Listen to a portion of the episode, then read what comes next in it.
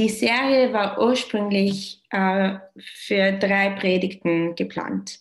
Ähm, aber nachdem unser Präsenzgottesdienst ausgefallen ist, ich habe die dritte äh, Predigt für, also vorbereitet und sie ist wirklich für einen Präsenzgottesdienst bedacht. Ähm, deswegen habe ich eine extra Predigt, auch die, die zur Serie äh, passt, äh, vorbereitet. Aber das heißt, dass unsere Serie um eine Predigt mehr verlängert wurde. Also beim nächsten Gottesdienst haben wir den letzten Teil von der Serie. Heute haben wir den dritten Teil, aber nicht der letzte Teil.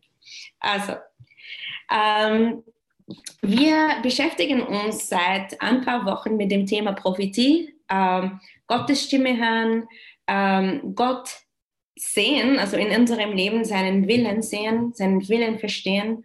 Und ähm, bei, bei der ersten Predigt habe ich einfach über die Beziehung mit Gott ähm, geredet, weil die Kommunikation ist auf diese Beziehung gebaut. Äh, das ist eine Liebesbeziehung. Gott hat eine Sehnsucht nach einer Be Liebesbeziehung mit seiner Schöpfung und auf diese Bezie Beziehung bauen wir die Kommunikation. Im zweiten Teil habe ich über die Kommunikation geredet. Jesus hat uns seinen Geist gegeben, seinen Heiligen Geist. Und weil wir den Heiligen Geist in uns haben, haben wir Gottes Gegenwart in uns.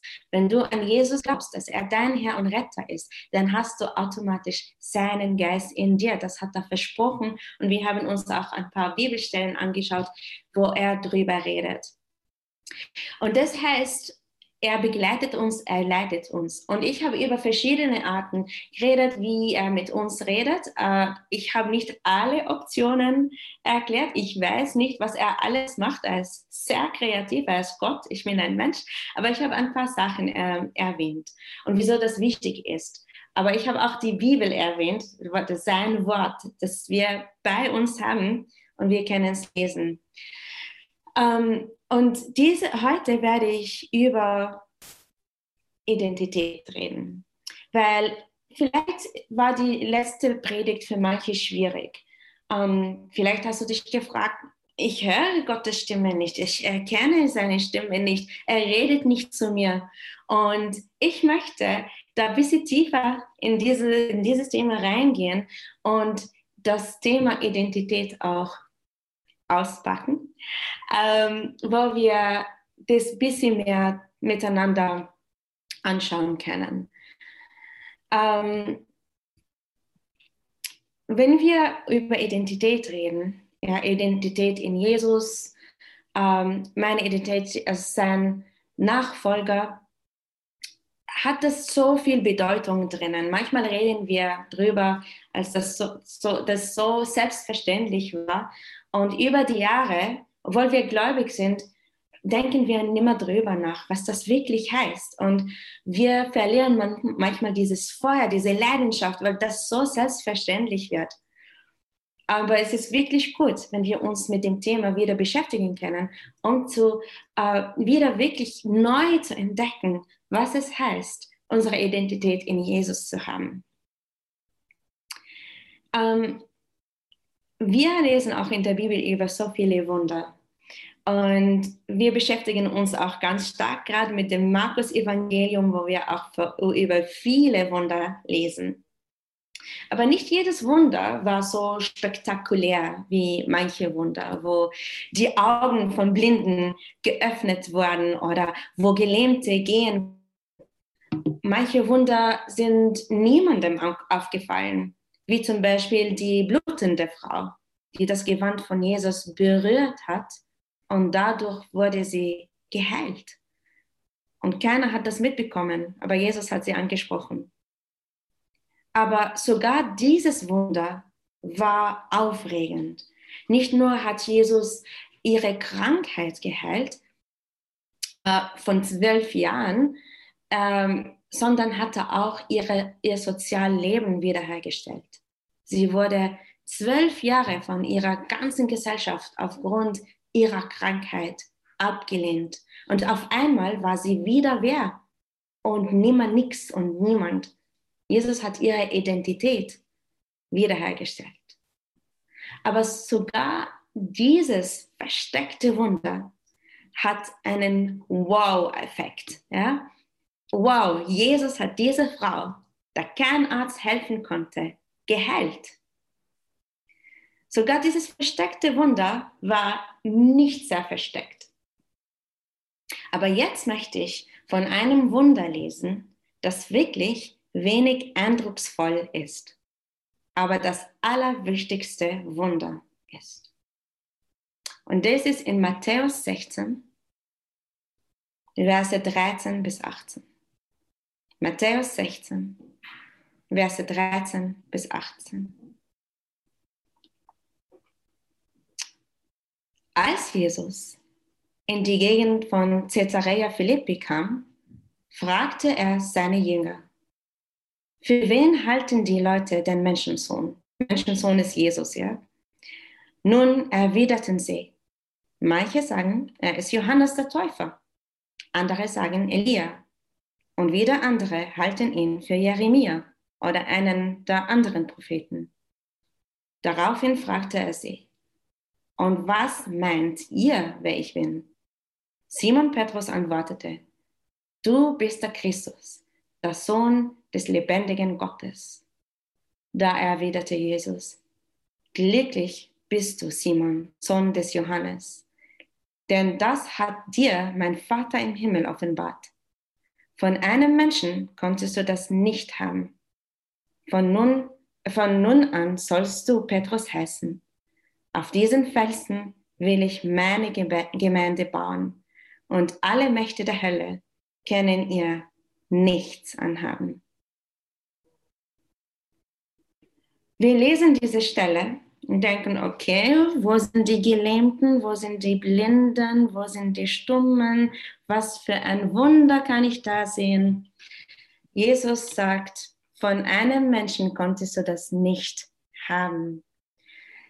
Petrus hat bekennen können, wer Jesus war. Und das an sich war ein Wunder. Mein Glaube an Jesus bewirkt, das ist ein Wunder.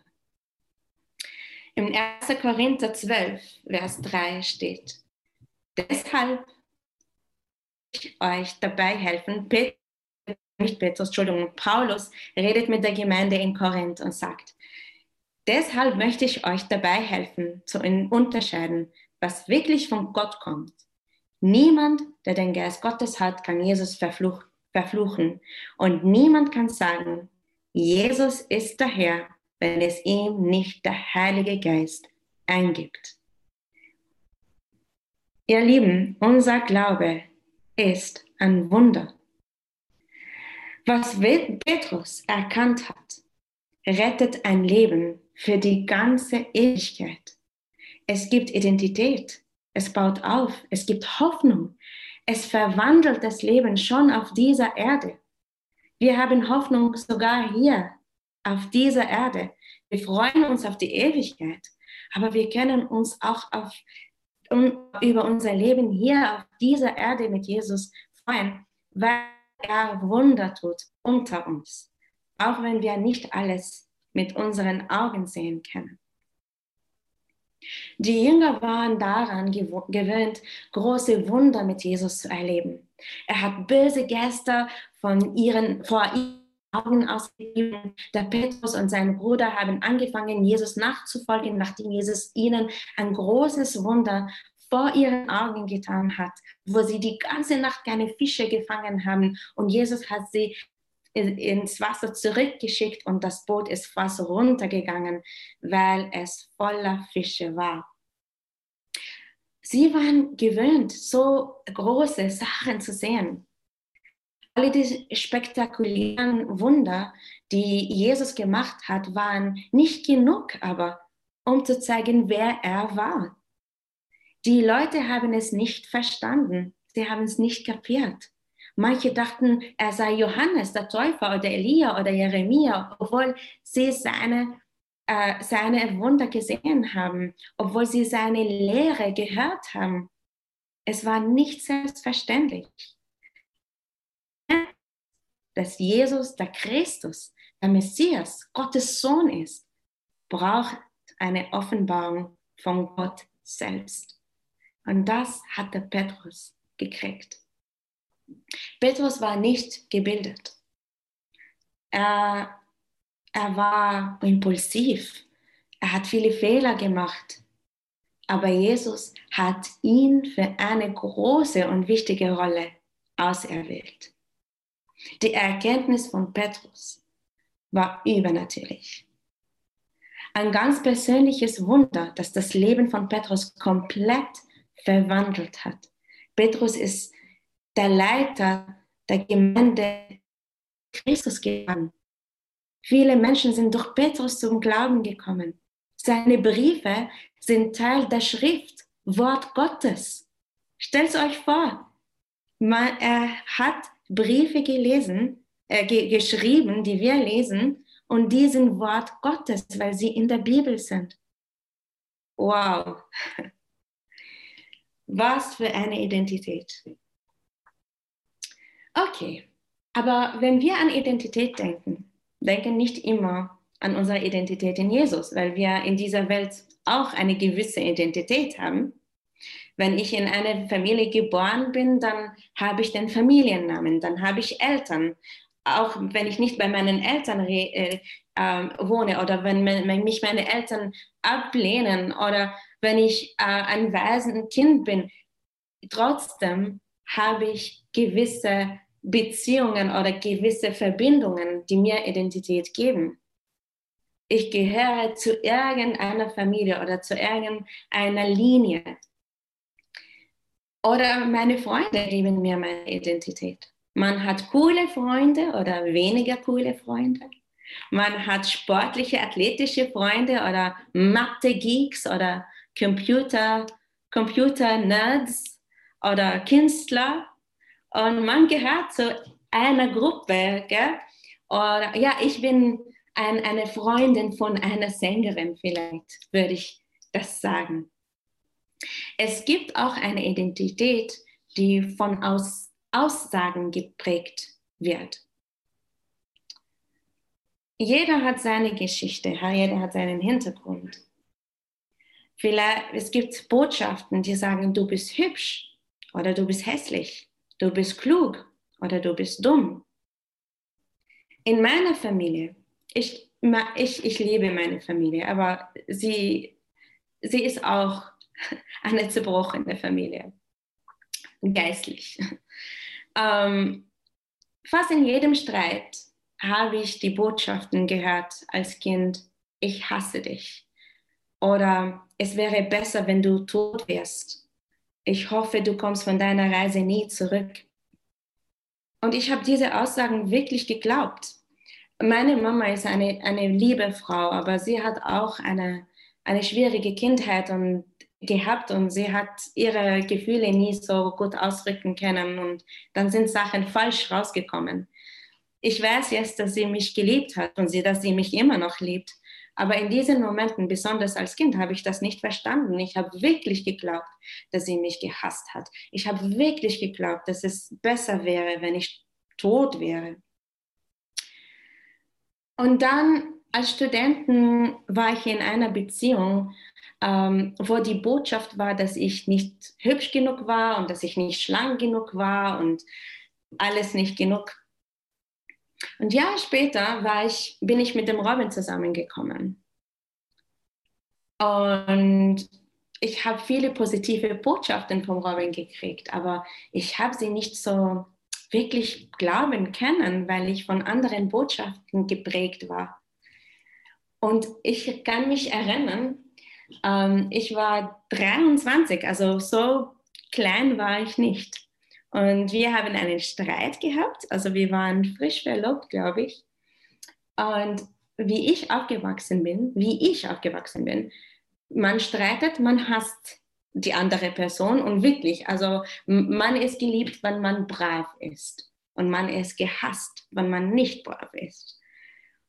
Und Darwin wollte über den Streit reden und er hat gesagt, hey Jida, ich liebe dich, aber bla bla bla. Und ich habe den Rest nicht gehört, weil Ich war wirklich schockiert, dass er mich geliebt hat. Wir haben gerade gestritten. Wie kann er mich lieben? Das habe ich nicht gekannt. Kann ich mit jemandem streiten und trotzdem die Person lieben? Mir war das so fremd.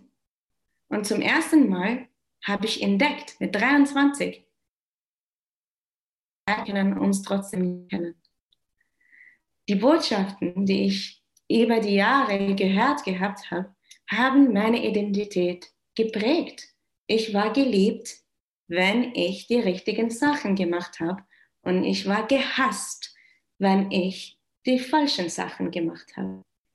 Und, und bei uns, jeder von uns hat solche Botschaften gehabt und die euch uns geprägt haben.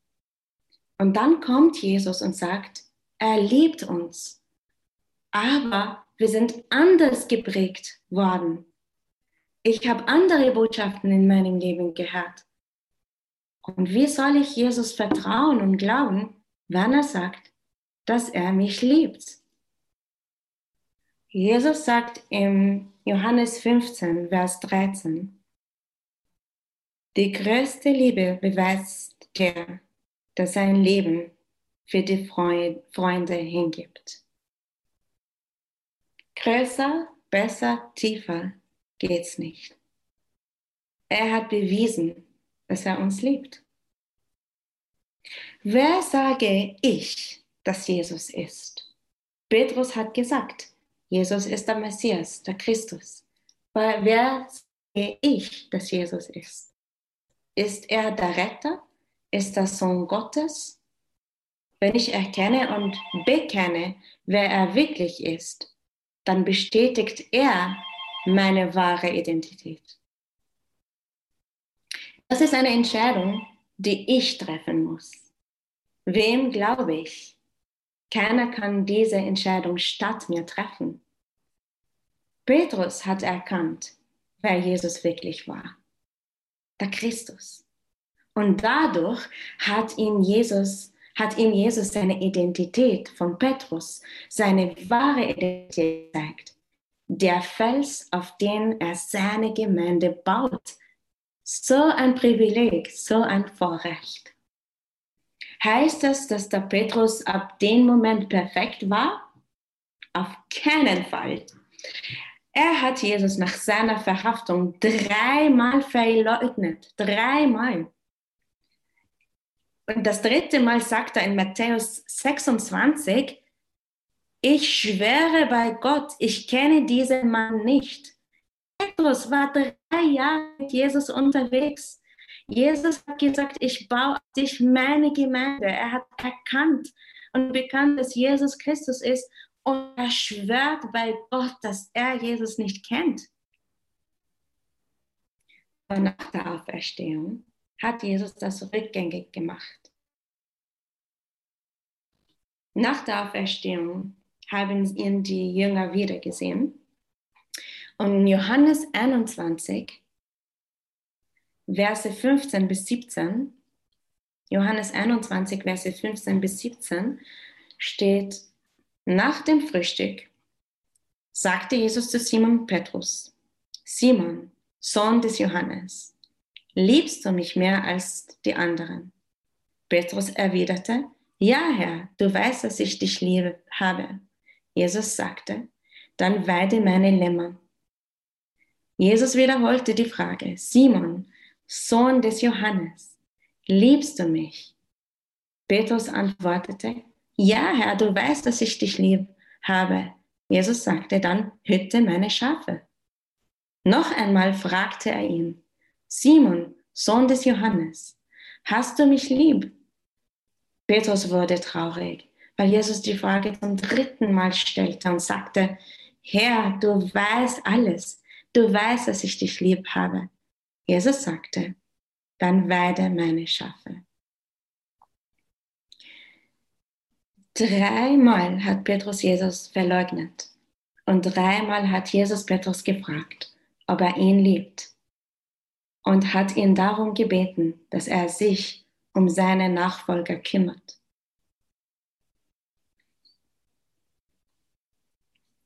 Die Liebe Jesus ist so unabhängig von meinen Fehlern.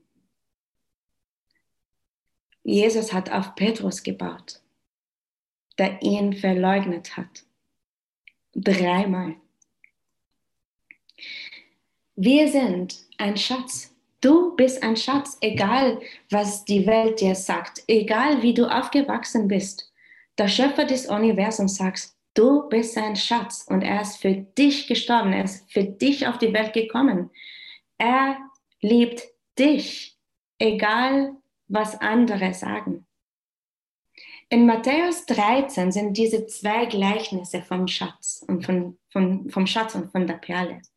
Ich lese sie schnell. Also die sind in Matthäus 13. Also ich fange bei Vers 44 an. Das erste Gleichnis ist das Bild vom verborgenen Schatz. Das Himmelreich ist wie ein Schatz, den ein Mann in einem Feld verborgen fand. In seiner Aufregung versteckte er ihn wieder und verkaufte alles, was er besaß, um genug Geld zu beschaffen, damit er das Feld kaufen konnte und mit ihm den Schatz zu erwerben. Und das Bild vom Perl äh, Perlenhändler ist das nächste Gleichnis. Das Himmelreich ist auch vergleichbar mit einem Perlenhändler, der nach kostbaren Perlen Ausschau hielt. Als er eine Perle von großem Wert entdeckte, verkaufte, verkaufte er alles, was er besaß und kaufte die Perle. Ich sitze in einem Büro. Ähm, genau. Du bist der Schatz, du bist die Perle. Jesus hat alles hinterlassen, alles, sein, sein, den Himmel, seinen Thron, er ist König, er ist er ist Gott, hat alles verlassen für dich, für uns. Aber ich möchte es wirklich persönlich machen, für dich, ja? Du bist ein Schatz. Und wenn du glaubst, dass du wirklich so wertvoll bist, dann kannst du aus dieser neuen Identität leben und nicht aus der zerbrochenen Identität, die dir die Welt gegeben hat, die dich geprägt hat Jesus kann Dinge neu machen, sogar unsere zerbrochene, kaputte Identität. Das heißt, ich bin geliebt, ich bin auserwählt, ich bin ein Schatz, ich bin Siegerin, ich bin gerettet, ich bin Salz und Licht, ich bin berufen. Der Eckstein hat mich zum starken Fels gemacht. Jesus, Gott, der Schöpfer des Universums, will auf mich seine Gemeinde bauen und alle Mächte der Hölle können ihr nichts anhaben. Auf mich. Und ich denke, wer bin ich?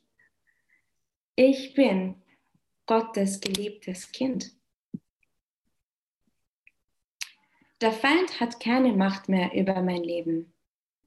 In meinen tiefen Punkten, wo ich viele Lügen höre, lasse ich mich nicht unterkriegen, weil ich weiß, was Jesus über mich sagt. Wenn ich kapiere, was Jesus für mich gemacht hat, dass ich sein Schatz bin, dann will ich alles für ihn tun. Er ist mein Schatz. Er ist meine Perle, weil ich erst sein Schatz war, weil ich erst seine Perle war ist er zu meinem Schatz, zu meiner Perle geworden. Die weltlichen Dinge sind mir im Vergleich zu Jesus nichts wert. Mein Job, mein Haus, meine Bequemlichkeit, meine Pläne und so weiter. Ich will nur für ihn leben, nicht für diese weltlichen Sachen. Er versorgt, aber keiner ersetzt ihn. Okay, und was passiert dann? Was passiert, wenn ich auf Jesus baue und er auf mich baut? Ja, das ist eine Beziehung. Wir kommunizieren, wir bauen aufeinander. Was heißt das? Ich entdecke, ich entdecke meine wahre Identität. Ich wachse und aufblühe in dieser Identität. Ich entdecke meine Stärken und entwickle sie für sein Reich. Ich habe ein Ziel in diesem Leben. Ich bin nicht ziellos. Ich habe ein, ein Ziel für die Ewigkeit. Ich bin ein Teil von allergrößten Abenteuer. Ich kann mit der Kraft des Heiligen Geistes das Leben von anderen Menschen verändern. Ich kann sie zu Licht Jesu bringen und das Licht zu ihnen bringen. Ich bin ein Segen. Ich bin ein Segen. Ich bin unendlich geliebt und kann diese Liebe weitergeben. Meine Liebe und Großzügigkeit kennen keine Grenzen, weil ich so reich beschenkt bin. Ich würde alles für Jesus tun, weil er schon alles für mich getan hat. Okay, die nächste Frage. Was hat dieses Thema mit Prophetie zu tun und prophetischen Eindrücken? Was redet die Jida da? Ist das ein gutes Thema, aber wie passt zum Thema Prophetie? Ich werde nächstes Mal über das Thema Prophetie reden. Aber in der letzten Predigt habe ich über Gottes Stimme geredet, gell? wie man Gottes Stimme hat. Wenn wir an Jesus glauben, bekommen wir den Heiligen Geist, den Geist Gottes, der uns führt und leitet und der, uns, und der zu uns spricht. Wenn meine Identität nicht in Jesus verankert ist, dann ist sie woanders verankert. Wenn unsere Wurzeln nicht in Jesus eingepflanzt sind, dann sind sie woanders eingepflanzt. Vielleicht ist deine Identität in der Lüge verankert, dass Gott nicht zu dir spricht, dass du seine Stimme nicht hören kannst, dass er dich nicht genug liebt, dass du nicht gut genug bist. Und deswegen haben andere eine bessere Kommunikation mit Jesus. Dass deine Krankheit im Weg steht und darum kann dich Jesus nicht erreichen oder du ihn nicht. Glaubst du an Jesus? Wenn die Antwort ja ist, dann hast du den Heiligen Geist. Und wenn du den Heiligen Geist hast, dann spricht er zu dir. Es ist unsere Verantwortung, an unserer Beziehung und Kommunikation mit Jesus zu arbeiten. Aber den Heiligen Geist haben wir. Den haben wir als gekriegt, als wir an Jesus geglaubt haben. Er will dir helfen. Wenn du an ihn schon glaubst, dann hat er dir schon seinen Geist gegeben. Jesus lebt in dir und du in ihm. Johannes 10, Vers 27, ich glaube, ich habe diesen Vers auch letztes Mal vorgelesen.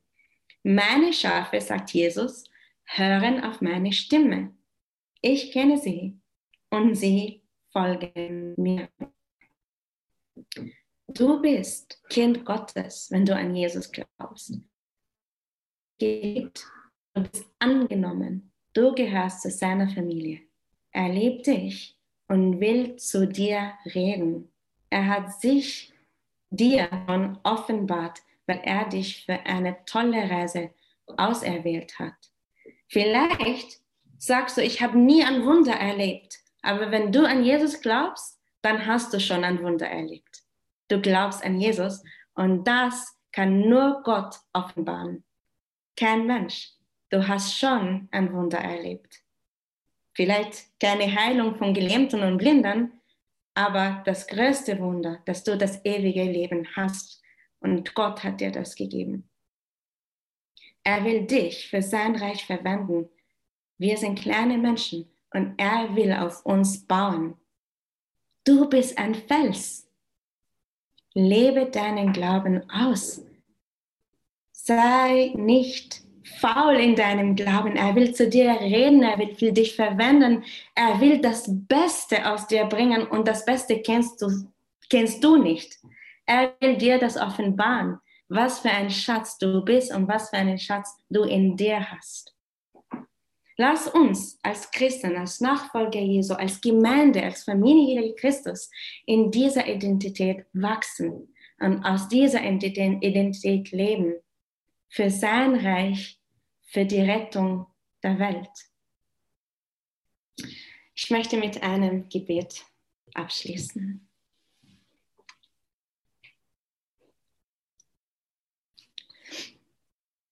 Jesus, Wir können dir nicht genug danken. Du hast uns das größte Wunder gegeben. Du hast uns das größte Geschenk gegeben. Danke, dass mein Leben nicht zu Ende ist, weil ich die falschen Botschaften gehört habe, weil der Feind versucht hat, mit mich zu zerstören, deine Schöpfung zu zerstören. Danke, dass du alles machst, dass es Hoffnungen dir gibt, sogar für zerbrochenen Identitäten. Jesus, wir leben für dich. Schenk uns Augen und Ohren, die deine Wahrheit sehen und hören. Nicht die Wahrheit in dieser Welt, die vom Feind kommen, aber deine Wahrheit, die rettet und befreit und ein Leben schenkt. Helf uns, dieses Wunder bei anderen Menschen zu sehen, wie sie zu dir kommen, wie sie sich bekehren, wie sie an dich glauben und den Heiligen Geist bekommen und wie du ihr Leben verwandelst. Das möchten wir sehen in Linz, in unseren Städten, in Österreich, auf unseren Straßen. Das wollen wir sehen. Dein Reich komme. Wir wollen dein Reich sehen.